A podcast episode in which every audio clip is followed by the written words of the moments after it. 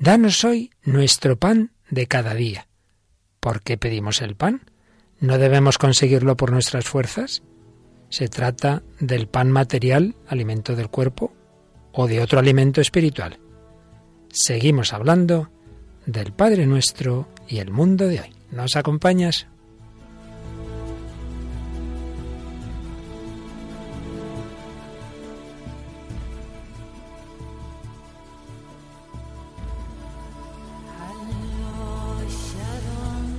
El hombre de hoy y Dios, con el padre Luis Fernando de Prada.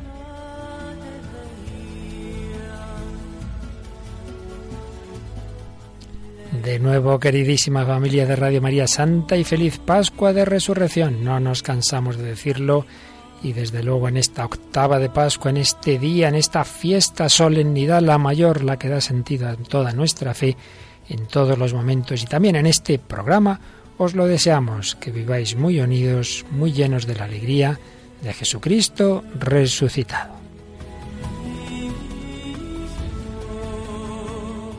Un Jesús resucitado que nos ha hecho hijos de Dios, al que estamos rezando, al que nos estamos dirigiendo, Padre nuestro que estás en el cielo, comentando en el hombre de hoy y Dios, esa oración que es mucho más que una oración, es la síntesis del Evangelio. Por eso estamos deteniéndonos y profundizando en ella como siempre en relación a la cultura contemporánea, al hombre y a la mujer de hoy, como la mujer joven de hoy, que vuelve a ser Mónica del Álamo. ¿Qué tal, Mónica? Santa y feliz Pascua también a ti. Igualmente, padre. Bueno, has vivido santamente la Semana Santa. Eso hemos intentado, por lo menos. muy bien, muy bien, Mónica.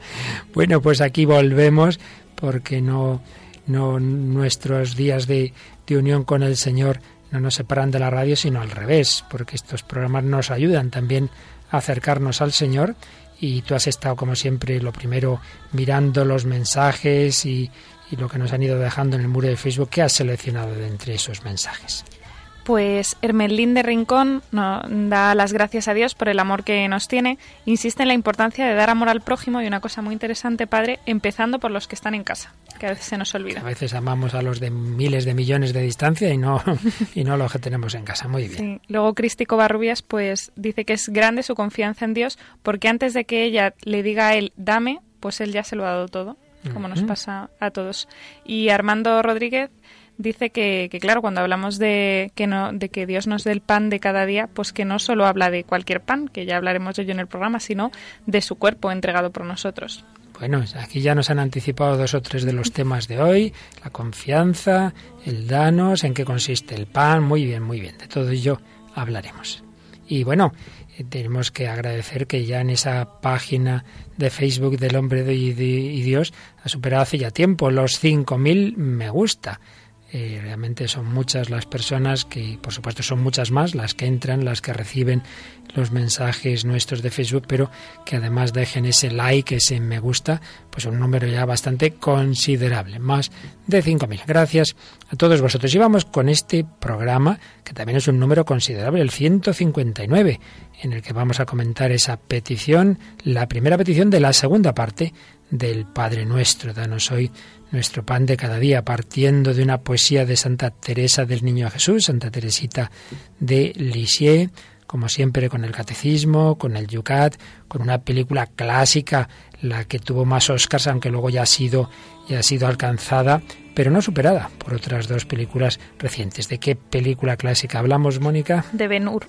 Ben Hur, aquel hombre, aquel judío que, que está pues muy marcado por el resentimiento, por por el odio, hasta que bueno, pasan cosas que, que va evolucionando espiritualmente. Tendremos hoy un testimonio que lo vamos a oír en vivo relatar por, por un presentador de la televisión española lo que le ocurrió a un viajero de avión, cuando todavía está cercano esa tragedia del avión de Germanwings. Podemos recordar otro avión con el mismo número de pasajeros, por cierto, 150, pero que en ese caso acabó bien eh, a, iba a decir amerizó, aunque hay quien dice que se debe decir acuatizó, no sé si la palabra es muy correcta, en el río Hudson de, de Nueva York y, y, todos se salvaron. Y uno de los que se salvó contó unas cosas muy interesantes que hoy vamos a recoger. Luego, pues como siempre, música. En particular nos has traído algo de otra, de la banda sonora de otra película, ¿verdad? Es la película de Prueba de Fuego y la canción se llama While I'm Waiting de John Waller. Muy bonita, ya veréis como si, bueno, si tenemos tiempo alguna canción más y por supuesto, como siempre, alguna versión del Padre Nuestro. Hoy, después de haber ido versiones en diversos idiomas, la tendremos en francés. Pues vamos adelante con esta nueva edición del Hombre de hoy y Dios.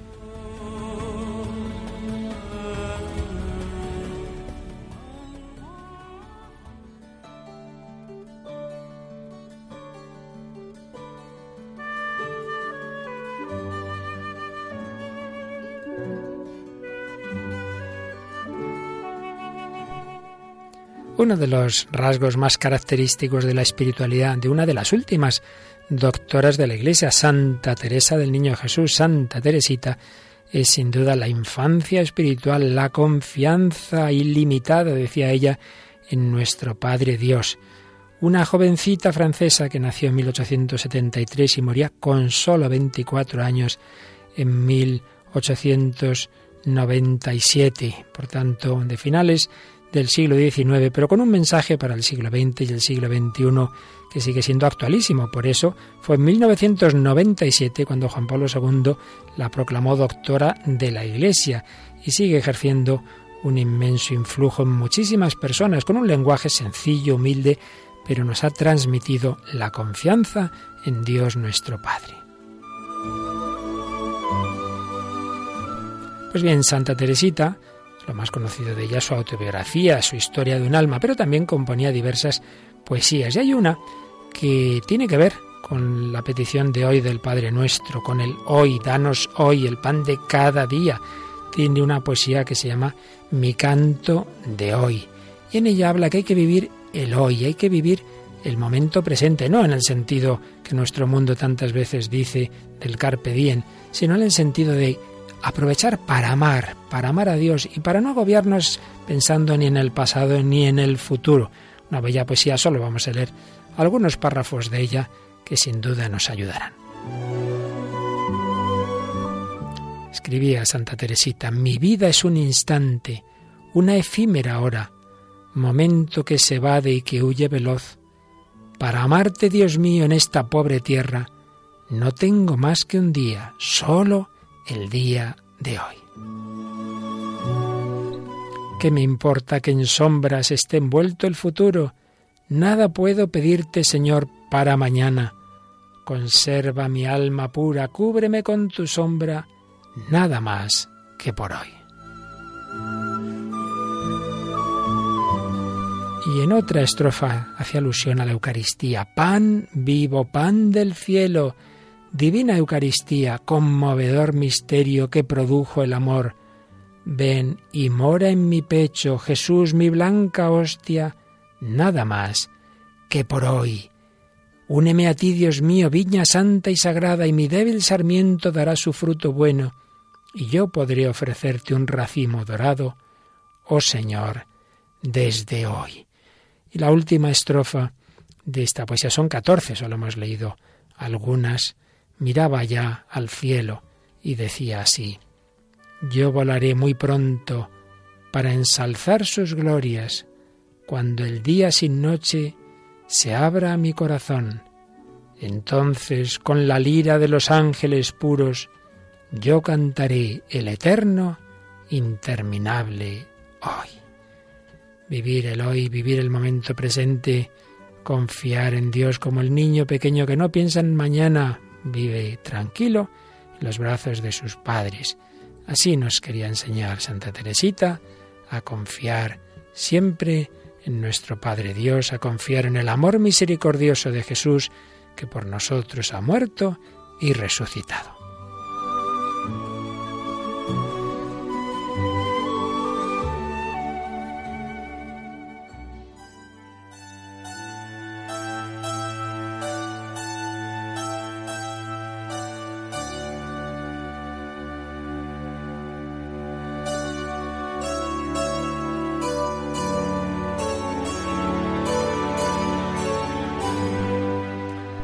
Danos hoy nuestro pan de cada día.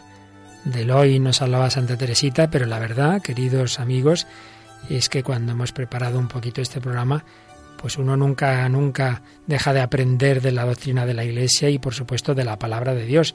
Es impresionante que en esta petición, en esta frase, es que cada palabra tiene una enjundia que vamos, podríamos estar cinco programas con esta frase y no acabábamos. Danos, danos, danos hoy, danos hoy nuestro, nuestro, bueno, es que todo, danos sentido de petición, de humildad, de que todo tenemos que recibirlo de Dios, que somos esos niños que ante todo debemos pedir, también hay que trabajar, ya lo veremos, pero pedir, danos confianza, danos hoy, pedimos para hoy, no hacer provisiones, no decir, bueno, para todo este año, y tú qué sabes si vivirás este año, vivir, vivir el momento presente, danos hoy, danos hoy nuestro pan.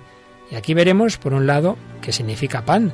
El pan material, sí, pero más que el pan material, no solo de pan vive el hombre, la palabra de Dios, sí, pero todavía más, la Eucaristía también.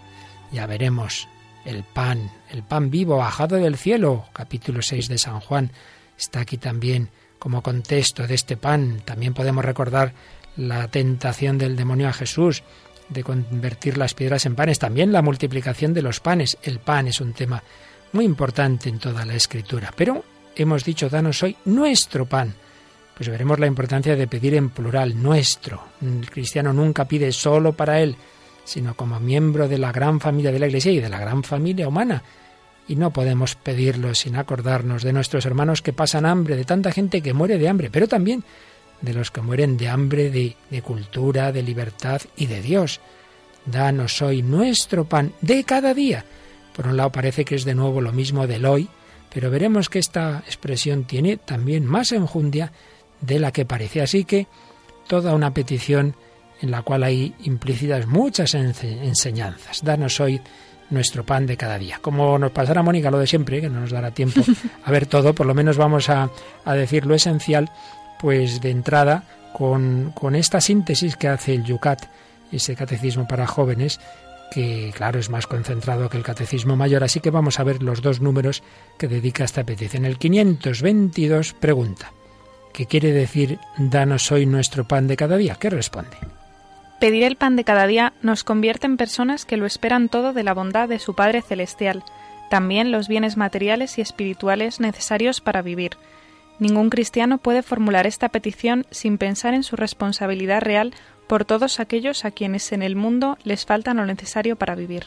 En el texto aparece en cursiva, por tanto subrayado, la palabra todo, pedir el pan de cada día nos convierte en personas que lo esperan todo, todo, de la bondad de su Padre Celestial. Por tanto, primera enseñanza, pues que ante todo miramos hacia arriba y confiamos en la bondad del Padre Celestial.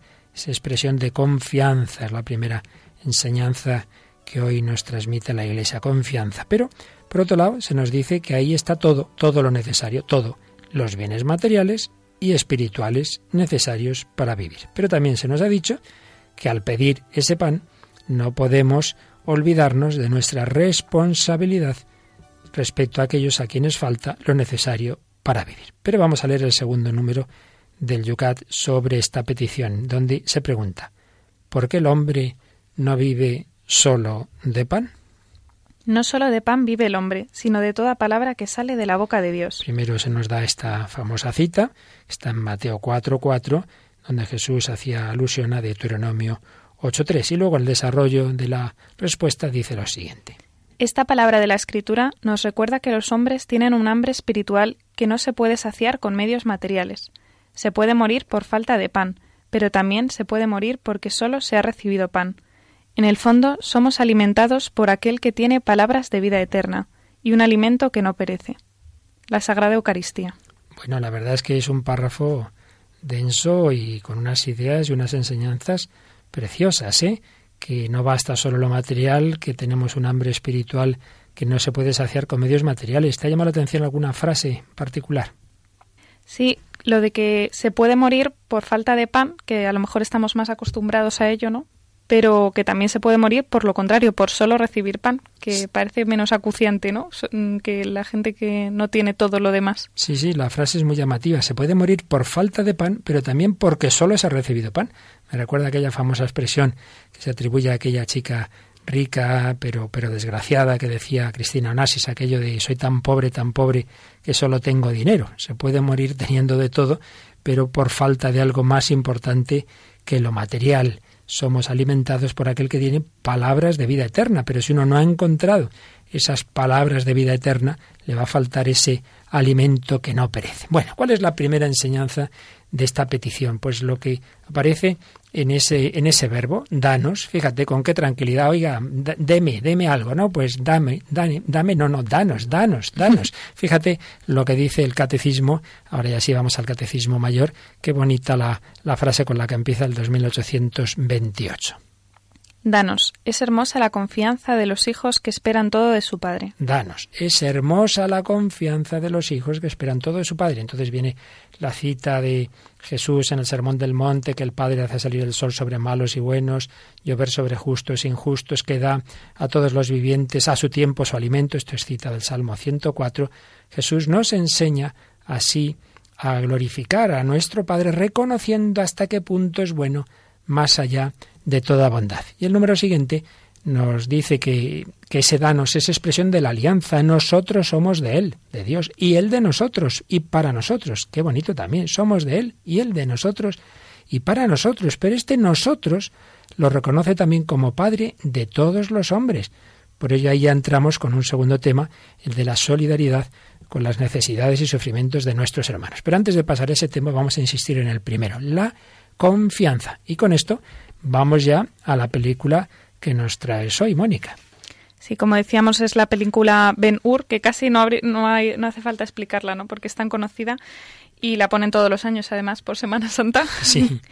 Y, pero bueno, es una película estadounidense de 1959, ambientada en la antigua Roma, como decíamos al principio del, del programa, pues un judío creyente, eh, admirado por todos, en el que pues la vida de repente se le complica por una serie de envidias y de cosas que pasan y acaba en las galeras eh, y con eso con mucho resentimiento con mucho deseo de venganza pero también pues con confianza en Dios no dicen en la película que solamente aguantaban como mucho un año en galeras pero él su confianza en Dios y pues eso le hace resistir.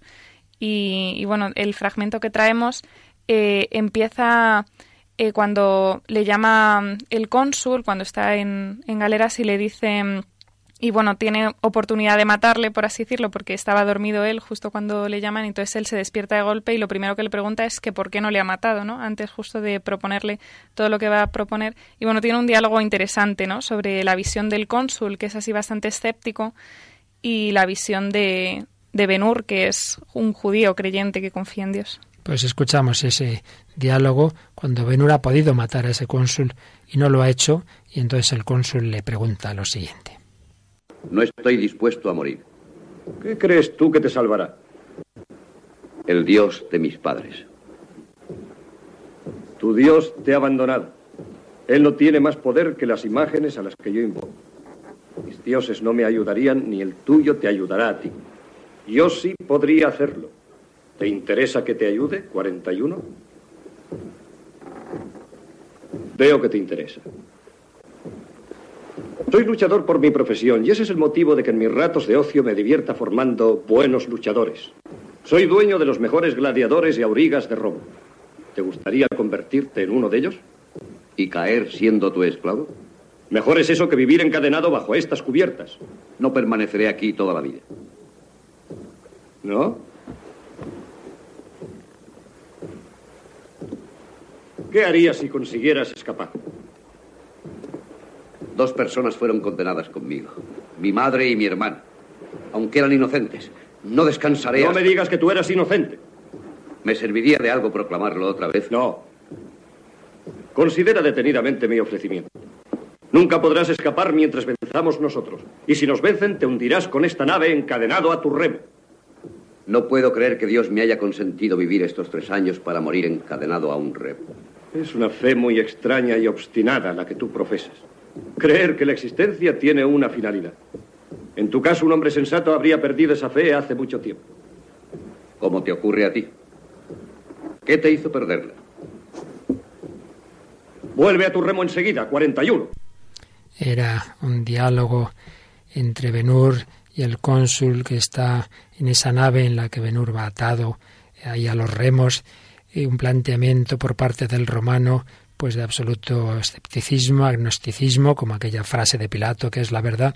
En cambio, este judío, aunque aún no ha llegado al cristianismo, lo hará al final de la película, pero tiene fe en Dios, tiene fe en Dios, confía en Él, confía en que la vida tiene un sentido y tiene eh, una confianza en ese, en esa providencia de Dios. Ciertamente, pues se ve ese contraste y bueno, es un anticipo de, de esta petición él confía en que va a recibir el pan, lo necesario para su vida. Sí, además en esta situación de sufrimiento en la que dice, bueno, es que no sé lo que me va a pasar mañana, ¿no? Es que a lo mejor nos atacan aquí, nos morimos. Y luego también se ve cómo Dios premia esa confianza, ¿no? Como parece irónico porque se ve aquí el escepticismo del, del cónsul de Quinto Arrio y luego y luego será como casi es que lo palpa, ¿no? El, el, cónsul casi palpa como Dios ha salvado en su cara a Benur y le ha salvado a él, ¿no? Que es muy curiosa esa, como esa ironía que se hace en la película. Bueno, pues ellos iban en un barco, hoy día eh, se viaja más en avión que en los barcos, quizá los aviones, pues el medio de transporte más seguro, pero es verdad que cuando tienen un accidente, pues, pues a todos nos impresiona cómo la vida puede cambiar en un segundo, en un segundo. Y cuando alguna persona ha ido en un viaje de avión que está en una situación muy delicada y lo puede luego contar, pues puede, podemos sacar un testimonio muy interesante, como el que, el que nos trae Mónica, porque ha habido un periodista español que ha hecho alusión a uno de esos testimonios, ¿verdad? Sí, la verdad es que desde que Pablo Motos ha comentado este testimonio de, de Rick Elías, de uno de los de los que viajaba en este avión que estuvo tan cerca de, bueno, de explica qué avión porque no ah, lo hemos sí, dicho perdón. todavía.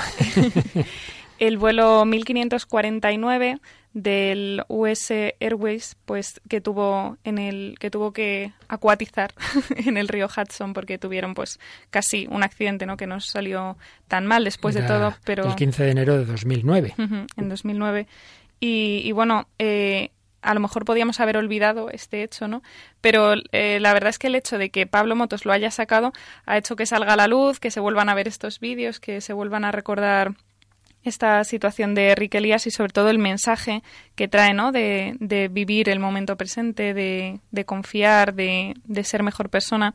Y es curioso a lo mejor que no nos lo esperamos de Pablo Motos, ¿no? Que está siempre de WhatsApp y siempre en sus en sus programas, pero tiene mucha profundidad todo Y eso. es que recoge ese testimonio de uno de los de los supervivientes, bueno, que todos, gracias a Dios, sobrevivieron en ese caso, Rick Elías, pero que lo cuenta, están vídeos que uno puede encontrar en, en YouTube, pero Pablo Motos creo que se lo escuchó en directo y lo ha relatado en un programa en televisión. Lo hemos resumido un poquito y escuchamos al propio Pablo Motos cómo mmm, cuenta lo que a su vez oyó a Rick Elías.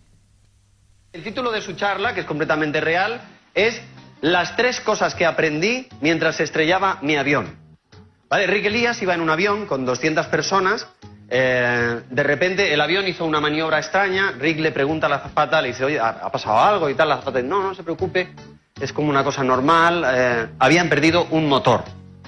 Había perdido un motor el avión. En ese momento hace otro ruido el avión. Habían perdido el segundo motor.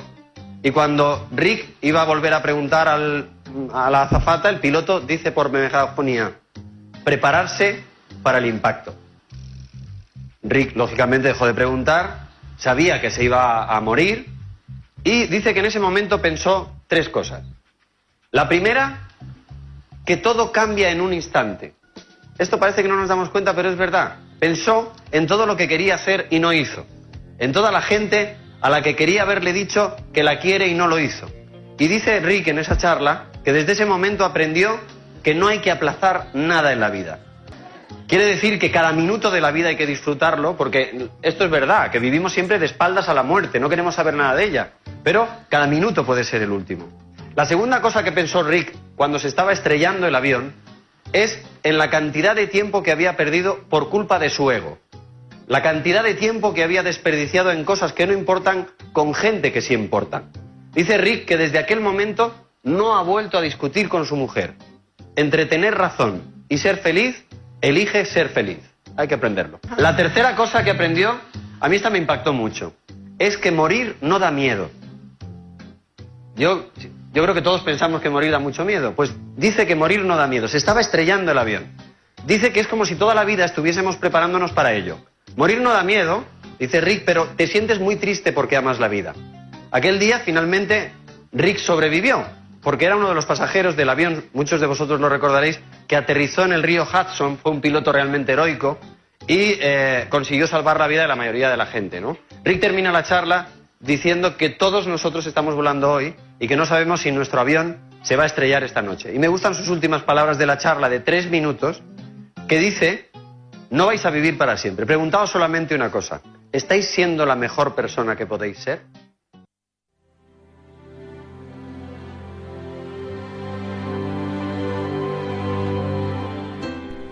Eran las palabras con las que Pablo Motos trataba el testimonio de Rick Elías, uno de los pasajeros que iba en ese vuelo del US Airways que pudo acuatizar en el río Hudson en Nueva York, pero que pensaban que todos iban a matar. Al final sobrevivieron y este hombre aprendió esas cosas. Nuestra vida puede cambiar en un minuto. ¿Cómo he empleado la vida? En un instante puedo perderla. ¿He hecho lo que tenía que hacer? Aquí seguimos, en Radio María, en El Hombre de Hoy y Dios, haciéndonos estas preguntas al comentar el Padre Nuestro. Danos hoy, hoy, nuestro pan de cada día, hoy. Mañana puede no llegar.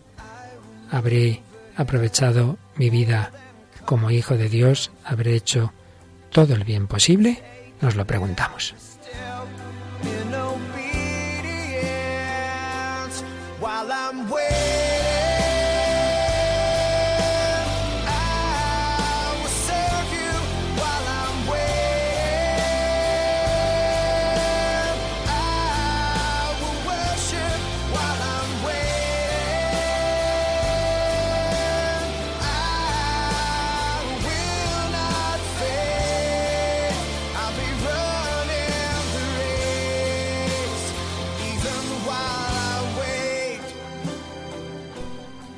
Nos lo preguntamos, Mónica del Álamo, mientras escuchamos esta canción que nos has traído, pero para quienes no la conozcan, preséntanosla.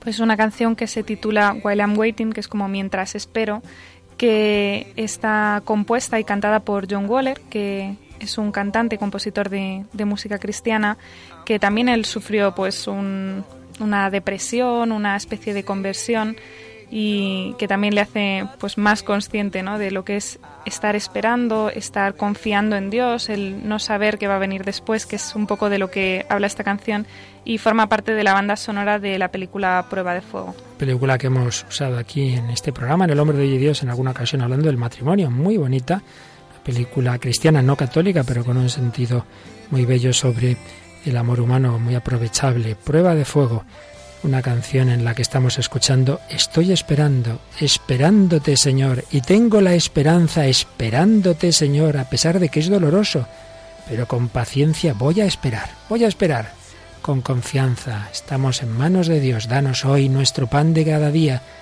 podemos morir hoy, podemos sobrevivir, sea lo que sea, estará todo en los planes de la divina providencia.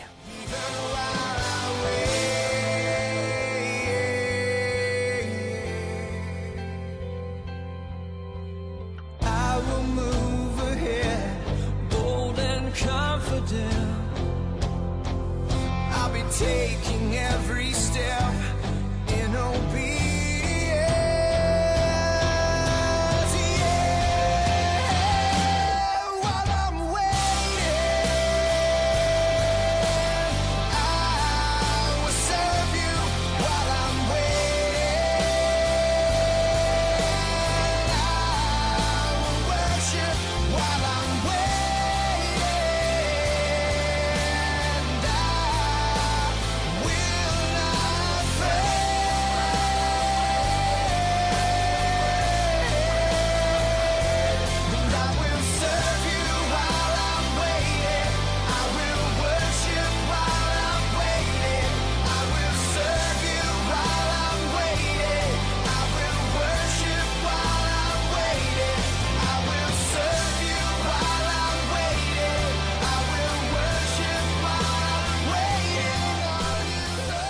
Pues aquí seguimos Mónica del Álamo y un servidor, Padre Luis Fernando de Prada, en el hombre de hoy Dios. Danos hoy nuestro pan de cada día. Confianza. Bueno, pero esa confianza filial quiere decir, Mónica, que no hay que poner de nuestra parte, que no hay que trabajar, ¿qué te parece? Tú confía y no estudies. Hombre, sería mm, interesante, pues no, pero... Pues no, pues no. Fíjate lo que dice el número 2830. Dice que en el Sermón de la Montaña Jesús insiste en esta confianza filial que coopera con la providencia de nuestro Padre y sigue diciendo. No nos impone ninguna pasividad, sino que quiere librarnos de toda inquietud agobiante y de toda preocupación. Así es el abandono filial de los hijos de Dios. Por tanto, pasividad no, claro que hay que trabajar, pero sin pensar que, que las cosas van a depender de nosotros. Tú haz lo que tengas que hacer, pero déjalo en manos de Dios y añade el catecismo una cita de San Cipriano. A los que buscan el reino y la justicia de Dios, Él les promete darles todo por añadidura. Todo, en efecto, pertenece a Dios. Al que posee a Dios nada le falta, si él mismo no falta a Dios. De nuevo, otra frase para nuestro cuaderno de, de ideas profundas. Al que posee a Dios nada le falta, si él mismo no falta a Dios. Si tú no le faltas a Dios, si tú le correspondes, no te va a faltar nada realmente necesario. Pero eh, pasamos a un segundo matiz de la petición. Estamos fijándonos en el danos, en la confianza filial. Danos nuestro pan, el nuestro, nuestro pan.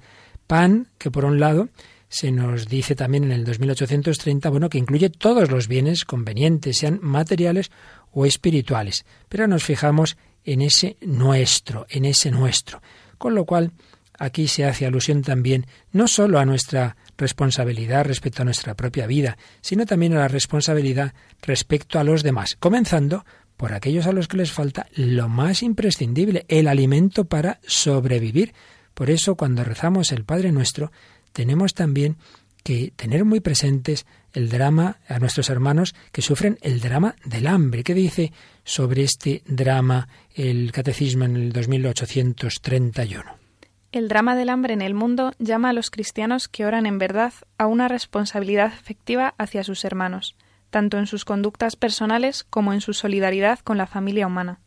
Esta petición de la oración del Señor no puede ser aislada de las parábolas del pobre Lázaro y del juicio final. El pobre Lázaro, ese que estaba a las puertas de un rico que banqueteaba espléndidamente y no le daban nada, no se dice que el rico robara, simplemente se lo pasaba bien, tenía su, su dinero, sus lujos, vestía magníficamente y no pensaba en los pobres. Y Juan Pablo II, recuerdo en alguna de sus encíclicas, lo aplicaba esta parábola a nivel mundial. Los países ricos que tienen de todo y que no piensan en los países miserables en que tanta gente se muere de hambre. Y la parábola del juicio final. Tuve hambre y no me disteis de comer. Danos hoy, danos a todos, danos a toda la humanidad el pan de cada día, la oración y poner de nuestra parte.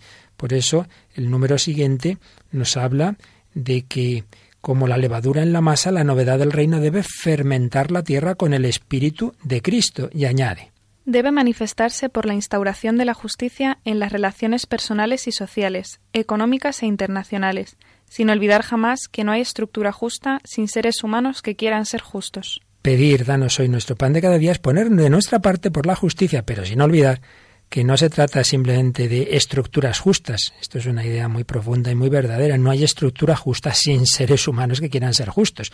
Los totalitarismos pretenden que simplemente cambiando las estructuras económicas y políticas, sin cambiar el corazón del hombre, la sociedad se arregla. Pues no, ya se ha comprobado una y mil veces que de eso nada. Serán los mismos perros con distintos collares, serán otros los que opriman, pero al final siempre habrá personas injustas que opriman a otros por mucho que cambies los sistemas si no se han cambiado los corazones. Danos hoy nuestro pan de cada día. Aquí también está implícito el tema de la pobreza. La pobreza de las bienaventuranzas, que dice el Catecismo en el 2833, entraña compartir los bienes, entraña compartir bienes materiales y espirituales, no por la fuerza, sino por amor. Y volviendo al tema que antes decíamos, Mónica, de que tenemos que, poner de nuestra parte y a la vez poner toda nuestra confianza en Dios, el número 2834 dice lo siguiente. Ora et labora. Orad como si todo dependiese de Dios y trabajad como si todo dependiese de vosotros. Después de realizado nuestro trabajo, el alimento continúa siendo don de nuestro Padre. Es bueno pedírselo, dándole gracias por él. Este es el sentido de la bendición de la mesa en una familia cristiana. Así pues, Ora et labora, de la regla de San Benito, orar y trabajar. Los monjes rezan mucho y los monjes trabajan. Y luego se pone entre comillas una frase que muchas veces se atribuye a San Ignacio de Loyola como si él lo hubiera dicho así, orad como si todo dependiese de Dios y trabajad como si todo dependiese de vosotros. A lo que yo sé, él no la dijo como tal, sino que es su primer biógrafo, el padre Pedro de Rivadeneira, que dice que San Ignacio, su manera de actuar era esta, era que rezaba como si todo dependiese de Dios, todo dependiese de la oración, pero a la vez trabajaba y actuaba como si todo dependiese de, de, ese, de ese trabajo, de esa actividad. Pero ese trabajar no es poniendo la confianza en el trabajo, sino poniéndola en Dios. Pues eso tenemos que hacer siempre, orar, pedir las cosas, pero claro, no quedarnos ahí parados, hacer lo que tengamos que hacer. Pero una vez hecho, decir, bueno, el Señor sabrá. Y esto se manifiesta en el tema concreto de la comida, en esa, en esa costumbre cristiana, que aquí se menciona también de bendecir la mesa. Bueno, pues aquí tenemos el pan porque nos lo hemos ganado. Te lo has ganado con, un, con una salud que te ha dado Dios, ¿no? Y con unas circunstancias en las que te ha puesto Dios. Siempre tenemos que darle gracias a Dios. Danos confianza, danos hoy, día a día, nuestro pan material, espiritual, nuestro, pensar unos en otros. Pero vamos ya, Mónica, a pasar a explicar un poquito más, a detallar un poquito más a qué se refiere el pan, cuáles son los sentidos que no son excluyentes, que, que son, digamos, progresivos, distintos niveles de necesidad del hombre. Por supuesto, la primera es el, la primera necesidad es tener lo, lo, mínimo para sobrevivir, está claro, y por eso hemos hecho alusión al drama del hambre en el mundo. Pero añade el número 2835 del catecismo. Esta petición y la responsabilidad que implica sirven además para otra clase de hambre de la que desfallecen los hombres. No solo de pan vive el hombre, sino que el hombre vive de todo lo que sale de la boca de Dios, es decir, de su palabra y de su espíritu. Los cristianos deben movilizar todos sus esfuerzos para anunciar el Evangelio a los pobres.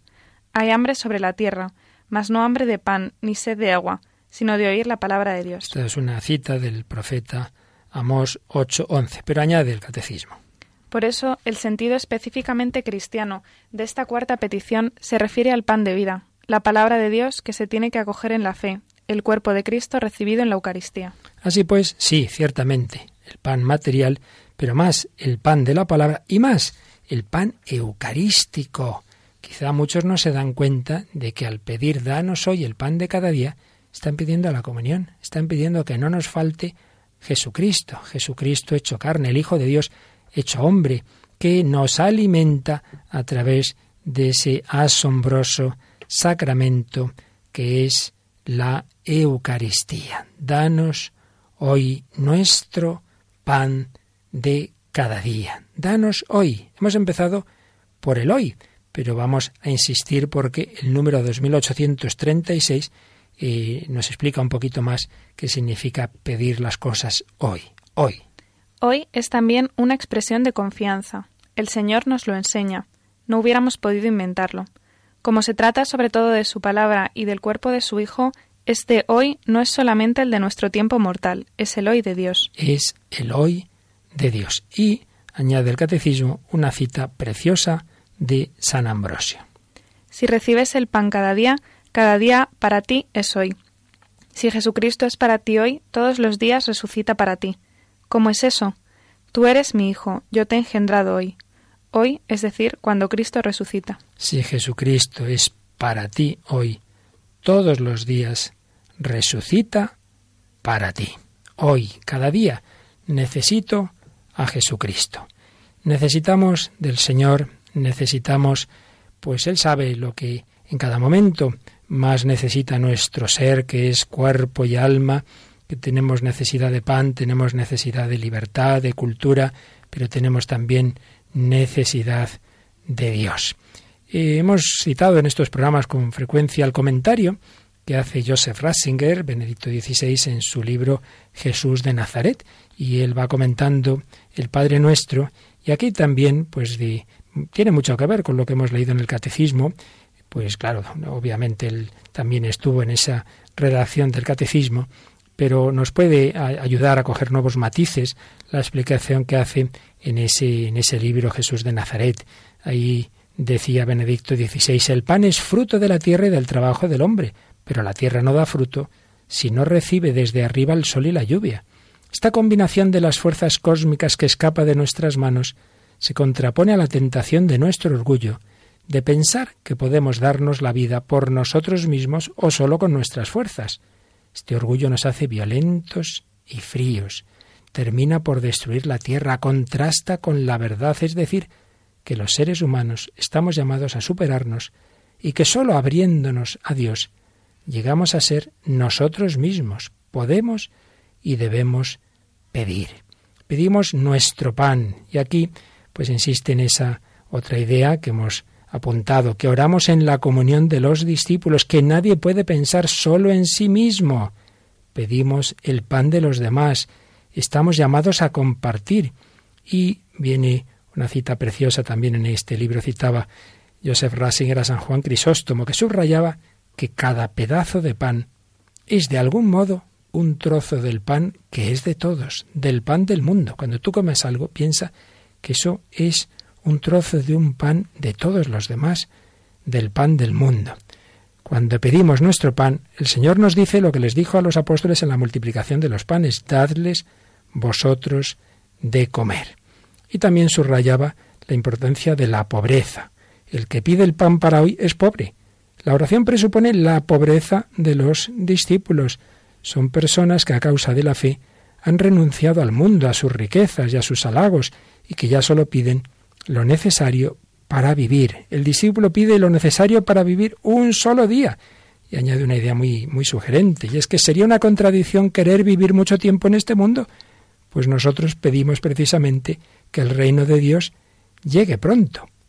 Y señalaba Joseph Ratzinger que en la Iglesia ha de haber siempre personas que lo abandonan todo por seguir al Señor, es la vocación especialmente consagrada, personas que confían radicalmente en Dios, nos alientan a confiar en Dios y además ese gesto es un gesto de solidaridad con los pobres. Danos hoy nuestro pan, lo cual recuerda también los 40 años de marcha del pueblo de Israel por el desierto. ¿De qué vivía el pueblo de Israel en el desierto? ¿Recuerdas lo que Dios les dio, Mónica? El maná. El maná, pues un gesto, un símbolo profético de lo que iba a ser también la Eucaristía. Además, sabes que cada familia, curiosamente, solo podía recoger lo que podía consumir cada día. Sí. Era una cosa también asombrosa, ¿no? No, no, no podían coger provisiones para más días. Hay que vivir mm, al día, pues un poco por donde hemos empezado, donde hemos empezado nuestro programa. Vivir al día, vivir pensando en los demás. Bueno, pues ¿qué te parece si vamos a otra canción pues de, de un cantante contemporáneo, de un cantante, una canción de por sí, digamos, laica, civil, pero con un sentido de solidaridad, aunque quien la compone, Eros Ramazzotti, le cambia el nombre, inventa una palabra, la palabra solaridad. Sí, que en, italiano es solarita y que es de, de 2005 del, del disco de Calma Aparente. Y bueno, Eros Ramazzotti es un cantante italiano, pues de los más conocidos junto con Laura Pausini y Andrea Bocelli y cantante de música pop. Y bueno, como decías, padre, esta, esta canción da como un sentido especial a esta palabra que, que se inventa y que muchos confundimos de repente con solidaridad cuando la vemos porque algo tienen que ver. Claro que sí, la escuchamos un poquito.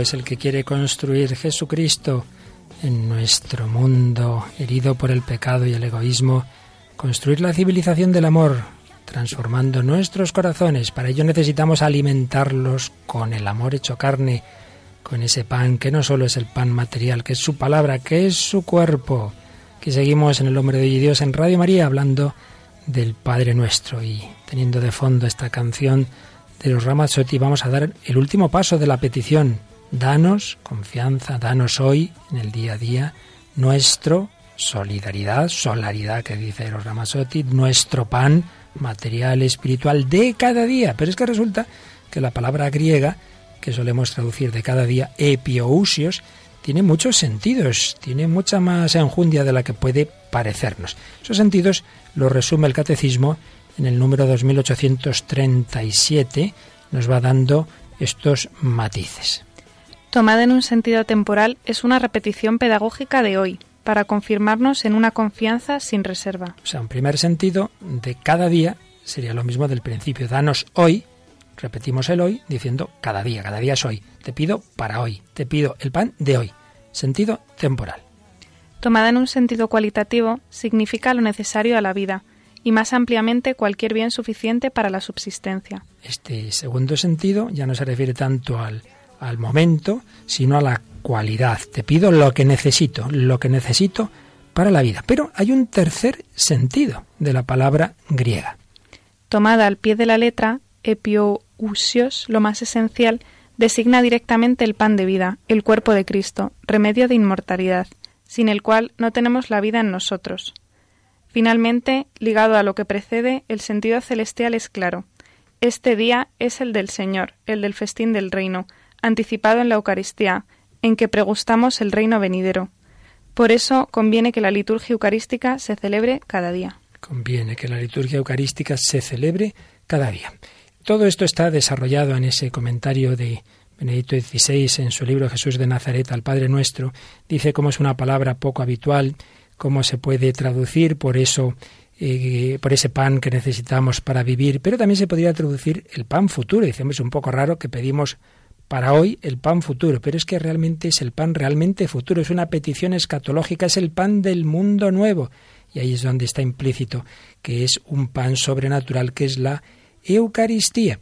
Son sentidos no contrapuestos, sino que se van integrando diversas dimensiones. Así lo han interpretado los santos padres los primeros siglos de la Iglesia, partiendo de la petición del pan más necesario, el pan material, el pan de los pobres, vamos subiendo de nivel y vamos pidiendo ese pan que es el propio Jesucristo, que es la palabra de Dios, que es el logos, la palabra eterna, el sentido eterno del que provenimos y en espera del cual vivimos. Y ese logos eterno se ha hecho pan, se ha hecho carne, y ese pan hecho carne se ha hecho sacramento, se ha hecho Eucaristía.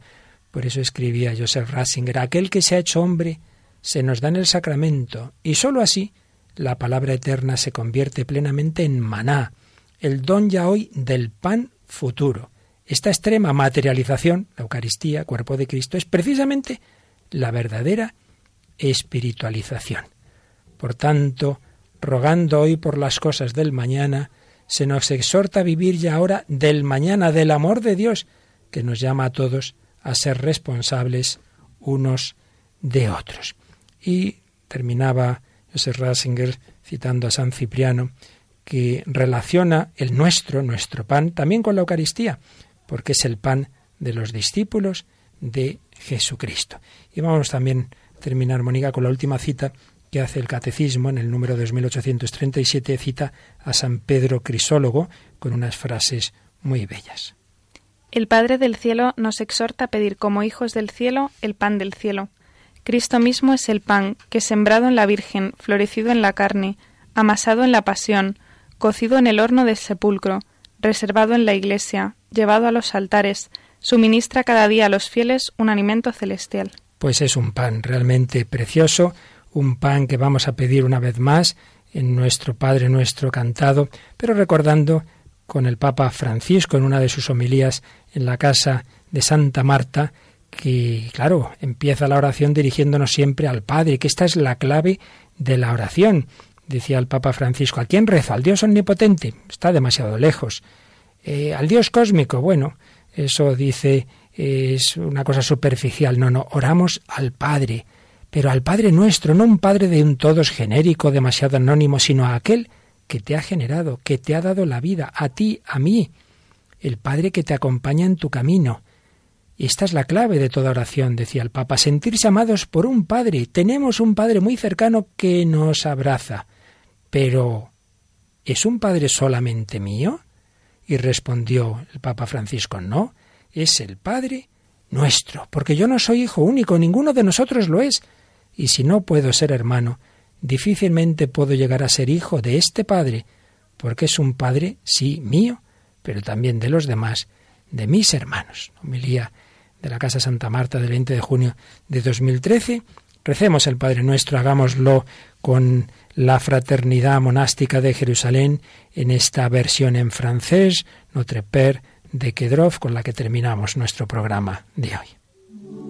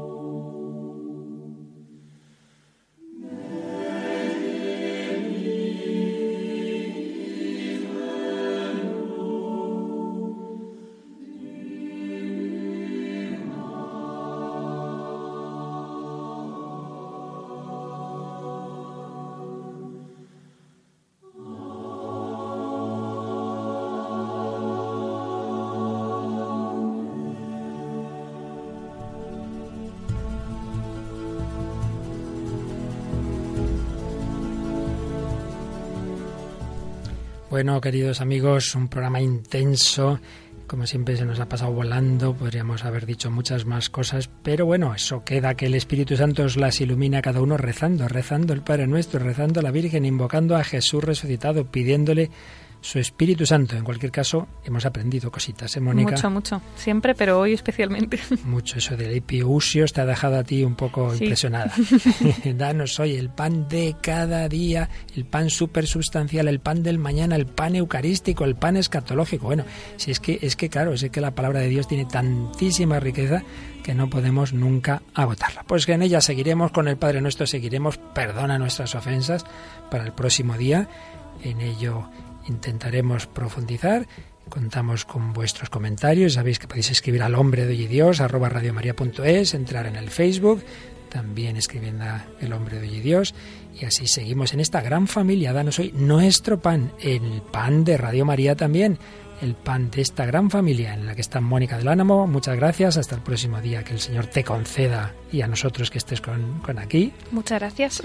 a Juan Manuel González en el control y a todos vosotros, queridos amigos, todos somos hijos de Dios, todos le pedimos nuestro pan cada día, también ahora, también al terminar este programa, para que cada día nos acerquemos más al Señor. Que los bendiga y hasta el próximo programa, si Dios quiere.